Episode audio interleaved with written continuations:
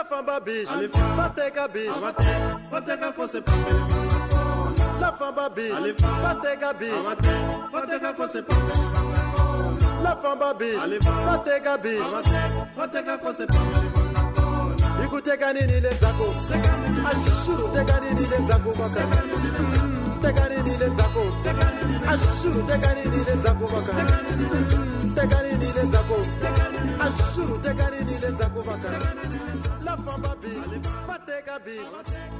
E é o som de uma música moçambicana que começa o espaço Curta Conversa. Saudações, meu nome é Maurício Júnior e esta é a primeira edição do nosso espaço Curta Conversa. E o nosso primeiro convidado é nada mais nada menos que Carlos Alberto Massavanhan Júnior presidente do Núcleo de Estudantes do Departamento de Matemática e Informática da Faculdade de Ciências da Universidade Mãe de Moçambique, a Universidade Eduardo Mondlane. Em 30 minutos, iremos sim falar de um dos assuntos ou um dos temas mais debatidos nos últimos meses pela comunidade acadêmica, as aulas online. O que será que o Carlos acha dessa modalidade de ensino? Será que pauta pela suspensão do semestre? Acompanhe já a seguir.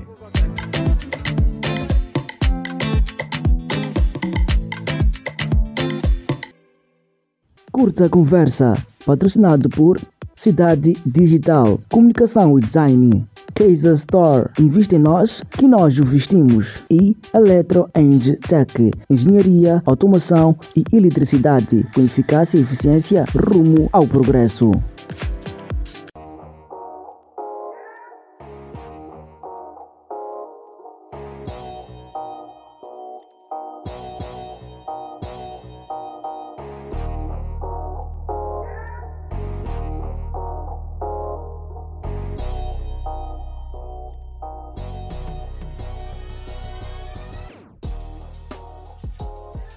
Estamos em linha com o presidente do Núcleo de Estudantes do Departamento de Matemática e Informática, Carlos Alberto Massavanhan Júnior, para falarmos de um assunto que muito interessa a muitos estudantes. Falamos sim das aulas virtuais ou aulas online, como muitos têm chamado. Saudações, Carlos, como está? Muito boa tarde, estou bem, não sei desse lado. Aqui também está tudo bem. Como é que vai a sua vida acadêmica, senhor presidente? Lugar, antes de responder a questão, queria agradecer por esta oportunidade de poder partilhar aquilo que tem sido a minha experiência. Uh, dizer que a minha vida acadêmica, desde que começou o estado de emergência, virou de cabeça para o ar, porque tive que adaptar-me e, acima de tudo, perceber que não só eu tinha que me adaptar, mas também a equipe por parte da faculdade, nesse caso os docentes, também tinham que se adaptar. Então tem sido, no princípio foi um bocadinho árduo, mas agora, quer dizer, vou, vai puxando na medida do possível, né? Antes da interrupção das aulas presenciais, o núcleo esteve a desenvolver certas atividades, com destaque É. para o workshop ministrado pelo Tomás Vilanculos e a Sim, criação sim. do Clube de Esportes do NEDM. O que terá mudado de lá para cá? Bem, quanto, quanto vou começar primeiro pelo workshop. Eh, graças a Deus, o workshop sendo uma atividade letiva, né? tal como as outras, como as disciplinas que também estão a ocorrer, teve, claro, o seu impacto, mas já tínhamos terminado né, a, a primeira edição, mas depois foi possível, juntamente com uma outra organização que também surgiu no âmbito da, da Covid-19, ou seja, no âmbito da introdução das aulas, que é o Sistema Virtual de Ensino, que é uma organização que foi criada por alguns estudantes. Foi possível fazer a segunda edição que ocorreu nas plataformas Instagram e Facebook e foi uma edição que posso dizer que até agora ainda está a ocorrer por ser virtual, né? Vai levar mais tempo do que aquilo que se esperava, né? Normalmente o workshop leva uma semana, mas nesse caso levou mais tempo. Mas foi uma, uma, uma, uma, uma experiência nova, tanto para o próprio formador, Tomás Lancuros, para o núcleo e para a organização também do Sistema Virtual de Ensino, que foi uma nova experiência né, para todos. Mas foi possível fazer o feedback das pessoas que estão no grupo do WhatsApp, eh, também foi bom. Quanto à questão do clube desportivo, infelizmente não tivemos como avançar, parámos mesmo no, no, tempo, posso assim dizer. Tínhamos conseguido recolher tremendos dados dos estudantes interessados e já tínhamos o logo também, já tínhamos o que, claro, o equipamento era o, o ano anterior, antes de existir o, o clube, mas já existia um grupo de estudantes que representava o núcleo e dizer, tínhamos essas condições preparadas, mas com, com o estado de emergência não foi possível continuar. O passo a seguir seria começar a contactar, segmentar, porque fizemos um formulário online onde os estudantes puderam se inscrever, escolher qual é a modalidade esportiva que eles pretendiam fazer dentro do clube esportivo, de estudantes de mim. É, não foi possível, não foi possível depois é, buscar cidades, por aí fora, por causa do estado de emergência. Há bocado esteve sim a falar da parceria que o NEDM teve com o Sistema Virtual de Ensino e também sabemos que não é a única parceria, porque também temos a parceria com o Clube de Desenvolvedores de. de estudantes desenvolvedores Exato. eh, da UEM, que é uma organização de estudantes que, e que organiza eventos área da informática, tecnologia no geral, e que não é uma organização da Google, mas é uma organização que tem o suporte e o apoio da Google, né? Exato. Para a realização dos seus eventos e por aí fora. E como é que olha para a parceria do NEDM com essa organização? É uma parceria muito boa, porque graças a Deus é, é, um, é, é uma das coisas que pelo menos continua a manter o, o NEDM ativo, entre aspas, porque essa organização também sendo por causa de eventos, entre aspas, letivos, ou de palestras, ou de encontros, meetups, como nós que- podemos querer chamar, e esses eventos continuam regularmente. Essa organização está a organizar eventos semanalmente, a todos os sábados às 15 horas no, no YouTube, mas essa semana vão passar para o Google Meet. Eh, isso tem sido bom porque pelo menos o núcleo tem se mantido ativo durante esse período, pelo menos nessas atividades. né? Uma vez que nas outras atividades tem sido um pouco meio que complicado. A única coisa que o, que o tem feito é, muitas vezes agora, juntar-se, eh, estar mais próximo da situação dos estudantes universitários e apoiar no que pode eh, daquele lado. Né? Também que pode não notar a visibilidade eh, do, do núcleo como era antes, né? no período normal. Exato. É sabido por todos nós que o motivo por detrás da suspensão das aulas é sim a Covid-19. Por outro lado, o núcleo preocupa-se com causas sociais. O que está a ser feito de modo a sensibilizar a comunidade acadêmica a cumprir com as orientações dadas pelas autoridades? Enfim, conforme, eh, conforme, conforme foi dito, né, o, o núcleo, o núcleo si, o NED, né, o Unidade de mim, não tem feito algo de forma autônoma. Muito pelo contrário, tem apoiado, ou seja, tem dado visibilidade às atividades que já estão ser desenvolvidas a nível da, da própria universidade, em primeiro lugar, ao nível da Associação de Estudantes da, da, da, toda a universidade, e a nível de alguns núcleos. Um caso particular é que eu próprio, como presidente, fiz parte de uma campanha em que eu usava, nesse caso, partilhar uma foto em que lá tinha um layout a falar de algumas medidas e, e sobre a necessidade de todos continuarmos em casa e é isso que nós temos sensibilizado sempre que nós recebemos alguma informação que venha da faculdade ou da universidade ou até mesmo da Associação de Estudantes, procuramos sempre partilhar essas informações nos diversos meios que nós temos como núcleo de estudantes, né?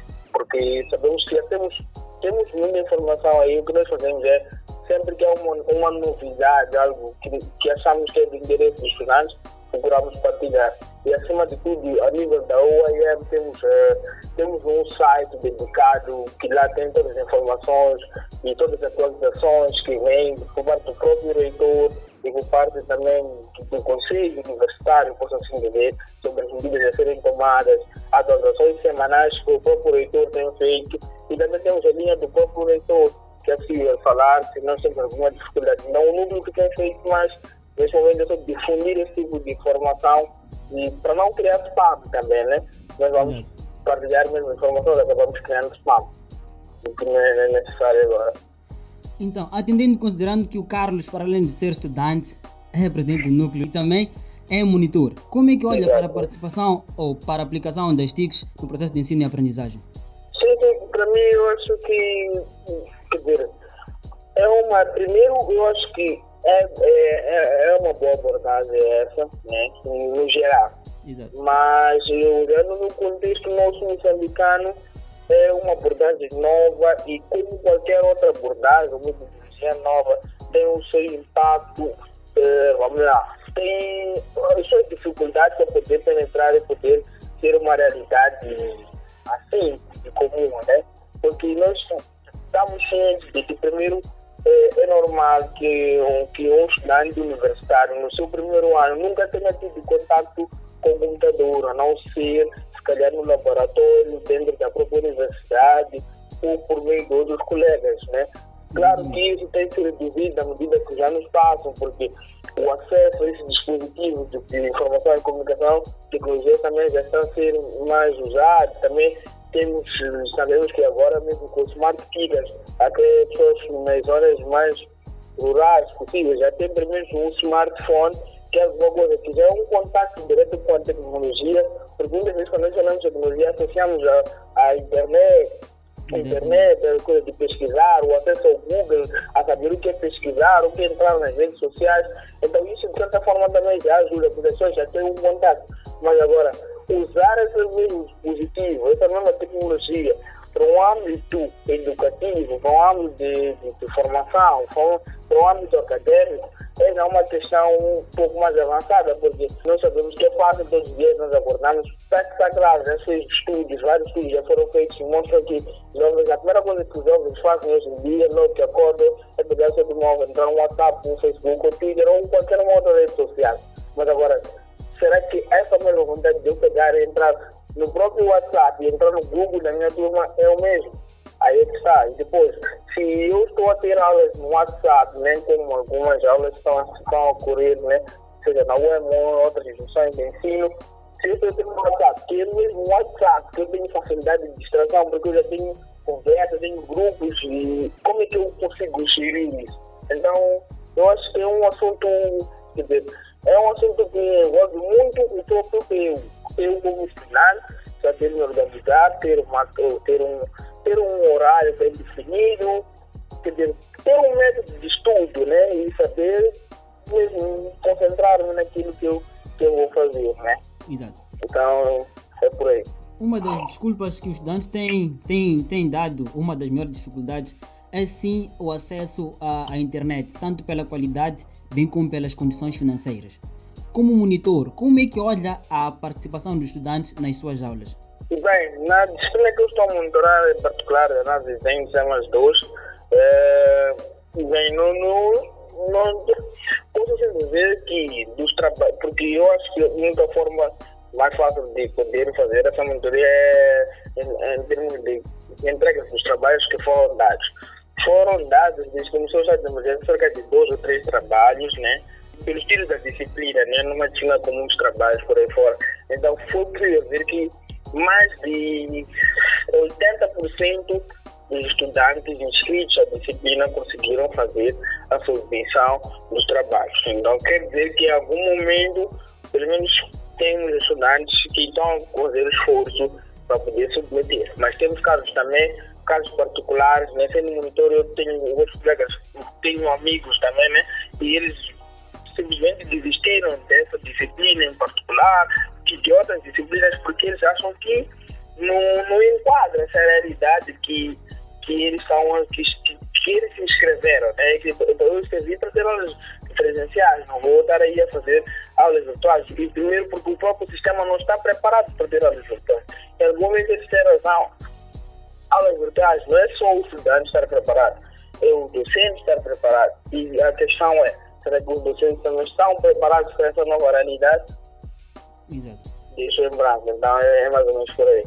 Então, como é que olha para a forma de avaliação no sistema tradicional de ensino, o próprio presencial? Bem, eu acho que eu não, eu, eu não gosto muito de comentar nisso, porque eu sou uma pessoa que, desde que, desde que como pessoa, ou melhor, desde que dou como, como uma pessoa que tem um mínimo entendimento acerca disso, eu acho que há muitas coisas que devem ser alteradas, né? Exato. É por isso que muitas vezes eu penso que é para se calhar um, um, um, dos motivos de ter nascido é se calhar para mudar um pouco aquilo que é o sistema, né? o sistema, De o sistema de avaliação atual. Porque, sim, o sistema de ensino no geral, porque eu acho que quer dizer, a forma como, é, como são avaliados, né, baseado pá, naquela que estão fazer prova, e não sei o que, quem vai fazer prova, estar distante do caderno, não sei, o que, e é aquela nota que vai dizer se tu és um bom ou mau estudante. Em algum momento, eu acho que isso é fracassado. Por, por que, eu digo que é fracassado? Porque os próprios docentes, alguns nesse caso, eles dizem, pronto, não temos outra, ainda não temos uma outra alternativa para poder fazer a avaliação. Mas eles dizem que esse método não é eficaz, né? Esse método não é eficaz. Tem, eu, eu até posso falar isso em público, porque não é uma coisa que. O próprio, o próprio, o próprio, o, a professora excelência ministro, né? Ele foi meu docente uh, há dois anos atrás e ele sempre dizia nas aulas que, que, que, que, que não, para ele não é questão de estar ali e controlar ele, ele nunca tem problemas, ele sempre diz que se for necessário eu até posso vos dar o teste e vocês verem, porque não é isso que avalia a qualidade do estudante, né? Então ele sempre deu a entender que há uma coisa além disso de ser estudante né? E tem outros, e tem outros docentes também que não importa mencionar o nome, mas também que eles sempre dizem que não é o teste que diz qual é a qualidade do estudante. Não, aquilo é só uma avaliação ali que tem que cumprir, mas não é isso que diz a qualidade do estudante. Sendo assim, haverão condições para avaliar os estudantes no atual modelo de ensino e aprendizagem? Bem, eu, eu em particular, eu acho que não. Eu acho que não, porque primeiro porque o próprio o governo já, já, já, já, já, já apresentou-se, já, já houveram várias discussões em torno disso. O governo disse que ah, as aulas virtuais agora podem ter uma avaliação formativa, tipo, ver até que nível está a formar, e, e quando das matérias, mas não, em termos de formativa, para poder se ver que esse indivíduo tem ou não capacidade, não, não é tão eficaz assim, porque tem vários fatores associados. Primeiro, tem que ter em conta em que condições o estudante está em casa. Exato. Muitos estudantes têm um desempenho que tem, porque eles passam o dia totalmente fora de casa. Como estudantes que eles não conseguem estudar dentro de casa. Ou porque o ambiente familiar não é bom, ou porque uh, até pode ter um bom ambiente familiar, mas se calhar a casa é pequena e é uma casa que tem lá um aglomerado familiar grande, então tem vários fatores que são influenciados. Temos casos de vários estudantes que passam o dia totalmente na faculdade. Se é um estudante que entra militar, ele prefere ir à faculdade às 8 ou 7 horas, no horário normal da manhã, e passar o dia todo lá. Tem uns amigos, eu também posso Porque nem sair de casa ele não pode. Sim, então é nesse sentido. Algumas semanas atrás, fez um inquérito com recurso às redes sociais, onde podemos destacar dois pontos, nomeadamente a redução das propinas do pós-laboral em 50% e a possível uhum. suspensão definitiva do primeiro semestre.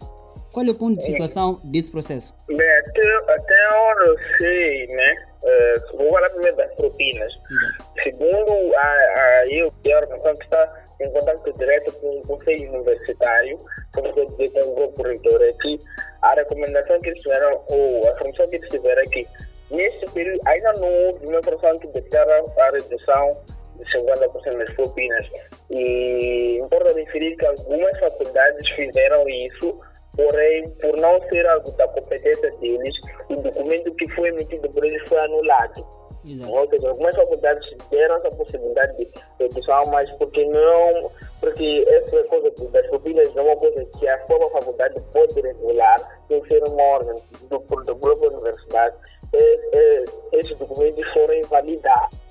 Então, para dizer que ainda em nenhuma faculdade, pelo menos dentro da UEM, está a haver redução de 50% que seja oficial.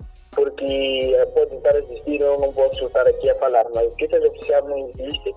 Então, a situação praticamente agora é, nesse caso, que o que foi dito é que os estudantes podem não pagar ou seja, vão pagar quando eles tiverem capacidade para pagar. Ou seja, quer dizer que não serão incluídos a uma multa, não terão multa. Eles poderão pagar agora, pagar quando for possível, porque acredito que alguns estudantes dependem de outras atividades para poder fazer o pagamento. E vindo agora estamos num, período em que nem todos os empresas estão a funcionar, outros estudantes são, são, são, são empreendedores, por aí fora. Então, acredito que com isso mesmo, eles vão pagar quando for possível pagar essa prerrogativa, ou seja, não vão ter nem multa, vão ter exigidos de a pauta, ou por aí fora, ou uma outra sanção que tenha a ver com o pagamento de propinas. Essa informação que eu tenho. Agora, quanto à invalidação do primeiro semestre, também ainda não há um pronunciamento claro. Ainda está em discussão, ainda pude dizer que acho que ontem, antes de ontem, o ministro, o secretário o ministro esteve reunido com diretores, diretores, a, a falarem da possível, de possíveis maneiras de retomar as aulas e ainda não, não há uma decisão clara acerca disso. ver que rolou né, uma informação também que não, é, que não tem qualidade institucional acerca do, do novo calendário acadêmico para o primeiro semestre, por aí fora, e isso também não, não conseguiu acertar. Segundo o calendário tradicional, as aulas irão decorrer até o dia 5 de junho, amanhã nesse caso. Exato. Exato. Qual é a probabilidade de se prolongar o período de aulas? Isso vai depender muito do, do, do governo. Acho que não depende só da, da, da universidade, caso, mas também depende daquilo que vai ser a decisão do governo.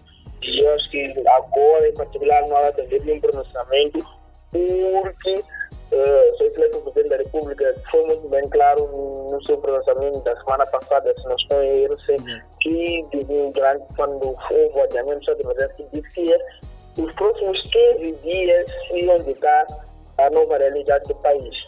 Ditar a nova realidade do país quer dizer vamos ficar no, no verdadeiro lockdown, né? Tipo, ninguém sai, ninguém anda por aí fora, ou se é, vai ser possível pelo menos os estudantes voltarem, voltarem às aulas, pelo menos os estudantes que, têm, que estão nas, com, com, nas, nas classes com exame. Então, eu acho que tanto o Ministério da Educação, que tutela o ensino primário e o ensino secundário geral, e tanto o Ministério da Ciência e Tecnologia e Ensino Superior Técnico Profissional estão à espera desse pronunciamento. Bom, alguns países europeus, como é o caso de Portugal, o seu ano letivo tem início no mês de agosto, ou aproximadamente eh, setembro ou antes. Não Uhum. seria essa oportunidade para o nosso país adotar esse sistema como forma de mitigar os impactos que a Covid eh, teve sobre o sistema de ensino, em particular o ensino superior? Sim, eu não sei se posso chamar de oportunidade, porque até que ponto estamos a dizer que esse é o melhor período de aulas, né? Porque até onde eu sei, por exemplo, esses países adotam eh, esse, esse, esse calendário acadêmico em função do, vamos lá, da época das estações do ano. Uhum. Concretamente, porque eles, eles, eh, eles têm a ideia de que as férias têm que ser no período de verão, claro, porque é possível eleições grandes praias, não sei quantos. Então, o, o, a, a estação, o verão nos países europeus é, é nesse período, né? Mais ou menos de julho, que é agora até setembro, depois que as aulas lá começam agosto, finais de agosto ou mesmo em setembro. Isso tem a ver com a estação do ano. E então tem a ver muito com isso. Então não sei se vou chamar isso de uma oportunidade, mas posso também chamar a vida isso talvez uma forma de, de contornar essa situação. Eu acho, minha opinião particular é que podia ter feito isso, né? Porque dizer que vamos validar, por exemplo, o primeiro semestre vamos adiar, não tem, como é vamos adiar três meses de aula? E depois como é que vamos, como é que o segundo semestre vai ser? Não, é possível começar, claro que sim, isso tem seus custos. Isso, eu estou a dar um comentário aqui, vamos lá dizer, um comentário de alguém leigo, um leigo na matéria, né? Exato. Não sei quais são os custos disso para o Estado, mas eu acho que podia sim ser uma alternativa. Eu tenho alguns colegas que desistiram do semestre por falta de condições materiais para prosseguir. Como presidente do núcleo, tem noção do número de estudantes que optaram por desistir? Não, não, não, não interessa, até estaria a mentir. Porque assim, eu acredito que mesmo parte dos seus colegas, nem todos informaram, né? Se calhar soube, porque são próximos e por aí fora. E agora é, é mesmo difícil ter acesso a esse tipo de informação, né? Eh, dos que eu sei que desistiram também porque são pessoas próximas a mim que informaram. Então, isso talvez só se os colegas né, que desistiram talvez tiverem informado o chefe, o chefe por sua vez, que é um contato direto entre o núcleo, eh, poder informar, mas eh, não tenho, não posso, não posso mentir. É quase que impossível eu ter um número real. Não seria possível o núcleo criar um formulário para que possa ter o acesso ao número de estudantes que optaram por desistir? Sim, se calhar essa seria, seria uma boa opção, né? Para termos uma ideia, né? De estudantes e como é que está a ser, se calhar para, não só para avaliar o número de estudantes que desistiram, mas avaliar a sensibilidade dos estudantes envolvidos três ou dois meses de, estado de emergência e aulas virtuais. Eu acho que é, é, é uma, é uma, pode ser uma boa dica para o próprio núcleo. Eh, nós temos alguns cursos, aliás, no, no temos quatro cursos, nomeadamente Informática, Matemática, Estatística e, e Ciências de Informação e Geográfica. Geográfico, assim dizer. O segundo e o quarto nível de Ciências de Informação Geográfica, nomeadamente no primeiro semestre, necessitam de aulas de campo. Exatamente. Caso as, as aulas não sejam anuladas, qual será a alternativa para resolver essa questão das aulas de campo que os estudantes perderam? É assim, eu acho que se as aulas não forem anuladas, automaticamente teremos, seremos obrigados, ou seremos não, mas o Conselho Universitário será obrigado a atualizar o calendário acadêmico. Atualizando o calendário acadêmico, significa que os estudantes vão ter aqueles dois, esses dois ou três meses que foram perdidos nesse estado de emergência para fazer as aulas de campo. Eu acho que essa é uma alternativa. Mas, em todo caso, é aquilo que eu digo, eu acho que outro pela ideia de podermos coisas, podermos eh, cortar o quer dizer, ver uma outra maneira, porque adiar o, o, ano não sei se será ser, ser melhor, porque tem de outros cursos que são de teor prático, então esses cursos como é que vai ter, por exemplo, medicina, engenharias, né? então há, há, que se ver isso, eu acho que no, no, no, no fundo vai ter que se, vai haver um estudo muito profundo para ver até que ponto pode-se fazer isso. Exato. Há semanas atrás, acredito eu, o Ministério do Ensino Superior e Técnico Profissional firmou uma parceria com as operadoras nacionais, uhum. com vista à disponibilização da internet para que os estudantes possam ter aulas. Porém, uhum. podemos notar, eu como estudante em particular, pude notar que a única operadora que tem acesso a todos os links disponibilizados é a TMCL. Daí que eu me pergunto como é que os estudantes, e nem o meu caso, que tem telemóveis produzidos por certas operadoras que não leem o chip da TMCL, ficam perante essa situação. Sim, sim, por acaso, essa é uma questão que eu em particular fui colocado porque fui, vamos lá assim dizer que fiquei responsável né, de intermediar pelo menos a relação entre os estudantes e a, a pessoa responsável do Ministério pelo projeto, né? Eu estive em contato com o engenheiro Lino Canal, que é o responsável desse projeto, e ele disse que isso não, não está muito da competência do, do, do Ministério, né? Com a coisa que o foi tentar mediar essa conversa e conseguiu, pelo menos a TMCL, que diz acesso à internet para todos. Agora, quanto à Movitel e à Vodacom, não foi possível, uh, se calhar porque, por causa do, do, quer dizer, o que pode alegar por parte das operadoras, não do Ministério, é que a internet deles é de, de qualidade, então só deram para o domínio, domínio, domínio nacional, que é o MZ. Então, quer dizer, isso é uma coisa discutível. Claro que isso, em algum momento, nós podemos ver que não é aplicável para a nossa realidade, porque temos várias, várias disciplinas que estão a ser outras no Google Classroom, que não tem domínio nacional, e outras plataformas também de ensino. O próprio Zoom, que muitos docentes usam para aulas assim, né, de interação, também não tem domínio nacional. E até que ponto isso pode ser aplicável? Então, quer dizer, essa é uma coisa que também a mim, em particular, não agrada, porque eu sei que prejudica muito os estudantes. Falamos então da contribuição da comunidade acadêmica para o combate à Covid-19. Já há algum projeto desenvolvido com vista a contribuir para o combate dessa pandemia por parte uh, do núcleo? Por parte do núcleo em particular não, mas por parte dos outros núcleos né, da Associação de Estudantes, né, tem um projeto em particular de engenharia eh, que vista a criação de túneis, que, sabemos que depois os túneis ficaram assim meio que espécie que invalidados, né? Ou seja, tinha que avaliar qual era realmente a aplicação dos tais túneis. Então, ficou um projeto assim, mas também a própria Faculdade de Engenharia tem outros projetos que se calhar não compete a mim anunciar agora, mas que estão a ser desenvolvidos e que têm sido sempre avaliados para, para os diversos presidentes dos núcleos de faculdades e departamentos. Eh, no, no nosso departamento temos cursos que são muito, mas muito bem aplicáveis a hum, resolver problemas inerentes à sociedade, como é o caso da informática, a ciência de informação geográfica, a matemática e a estatística. Não, estaria, não seria essa oportunidade de juntar essas ciências para resolver esses, esses problemas uh, que estamos a enfrentar atualmente? Sim, sim. É importante referir que não o núcleo em si, mas não sendo um projeto do núcleo, mas um, projetos que o núcleo tem apoiado. É, tem um, um docente que entrou em contato com o núcleo semana passada, a pedir estudantes de, de, de informática ou um outro curso, é um docente de estatística, por acaso, que ele queria estudantes de informática para desenvolver um projeto ligado à pandemia. Né? Então, o núcleo em si não está desenvolvendo um projeto, mas tem sempre, sempre sido intermediário, né? tem sempre apoiado tanto docentes, outras organizações que precisem de estudantes para apoiar nenhum outro projeto que esteja relacionado a esta pandemia. Então, praticamente tem sido, tem sido esse o papel do núcleo nesse, nesse coisa. E também temos eh, o núcleo também por ter relações com organizações como a DSI, que já falou-se, também o, o GDG, que é o grupo de desenvolvedores da Google, que também tem organizado, a Moz Devs, que também tem organizado alguns eventos em parceria com outras organizações. Então, o que o núcleo tem feito é apoiar esses projetos de partilhar com os estudantes e, e ver até onde pode ter o seu contributo. Eh, algumas faculdades ou universidades têm sim eh, criado uma, uma organização eh, que une os antigos estudantes do, da mesma faculdade ou departamento, para possa assim haver uma facilitação no que concerne a estágios ou a ingressão do, no mercado de trabalho por parte dos recém, haverá espaço para a criação de uma, de uma organização do género no... Sim, sim, sim, normalmente denominada Alumni.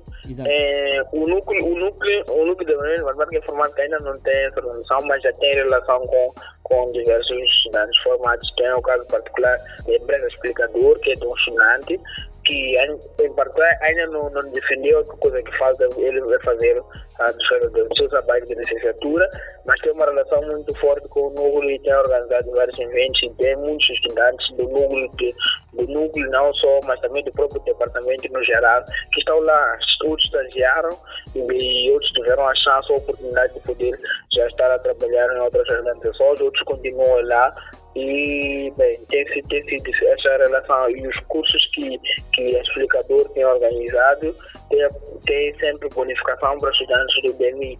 E, isso, e temos vários estudantes, não só de informática, mas também outros de matemática, de estatística, outros de SIG, que têm um, alguma paixão nos cursos da explicador e participam e tem sempre sido bom o feedback com eles.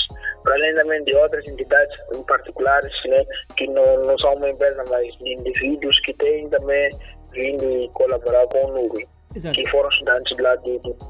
O atual ministro do Ministério da Ciência, Tecnologia e Ensino Superior Técnico Profissional foi chefe do Departamento de Matemática e Informática. Que vantagens isso poderá trazer aos nossos estudantes? Bem, ele além de ser ter sido chefe lá do departamento, é docente lá do DMI, até, até onde eu saiba, né?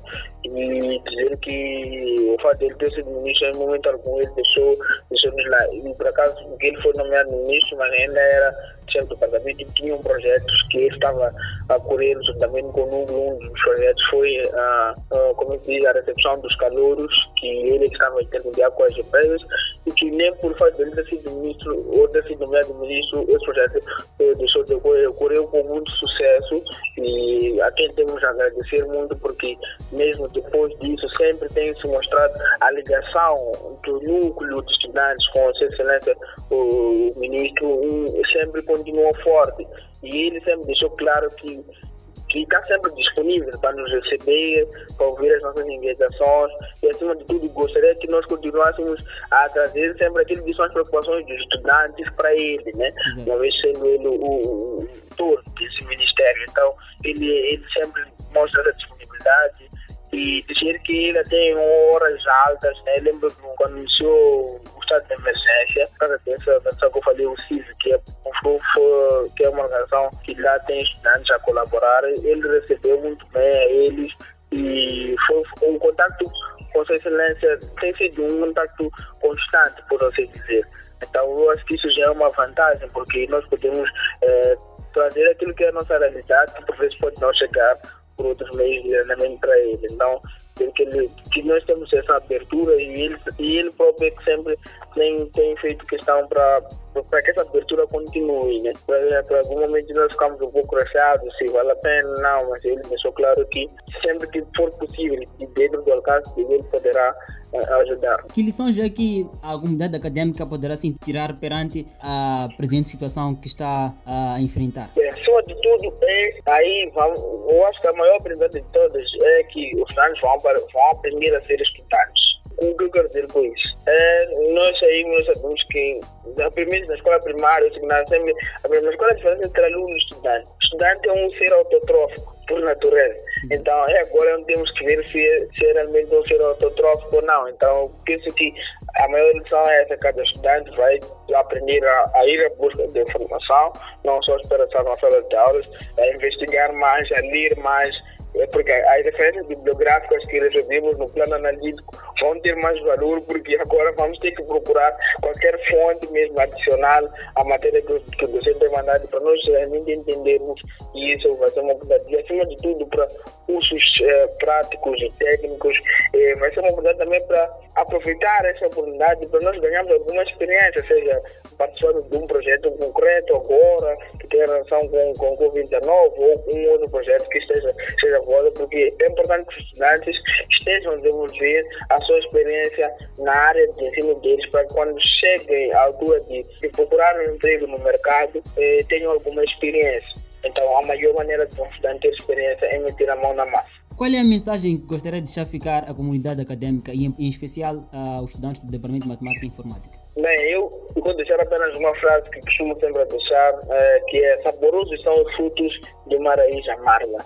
Então, estamos no momento mesmo que a raiz mesmo está, está a amargar como deve ser, mas penso que os frutos, se cada um de nós se esforçar, vai ser, vão ser super saborosos. Então, é, vamos nos esforçar, vamos nos dedicar e, e essa é a oportunidade para cá. Muito obrigado por ter aceito o nosso convite. Foi um prazer imenso conversar consigo. Esperamos que essa conversa contribua de forma positiva para restaurar a esperança e a unidade estudantil por parte dos nossos colegas tendo em conta que a unidade estudantil é sim o lema do nosso núcleo, não é? Núcleo, é, é verdade, é verdade.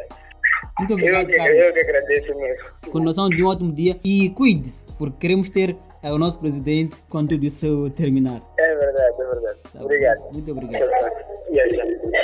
E assim foi a conversa com o presidente do NEDMI, uh, Carlos Alberto Massabanhane Júnior. Esperamos que tenha sido do seu inteiro agrado. Nós nos despedimos com promessas de cá voltar numa próxima oportunidade. De realizar que o nosso próximo convidado é uma jovem promessa da música moçambicana. O nome irão saber dentro de alguns dias. Foi um imenso prazer fazê-lo companhia até a próxima. Até lá, cuide-se. Lave as mãos com água e sabão, use máscara sempre que for a sair de casa e também só saia de casa quando necessário. Tchau.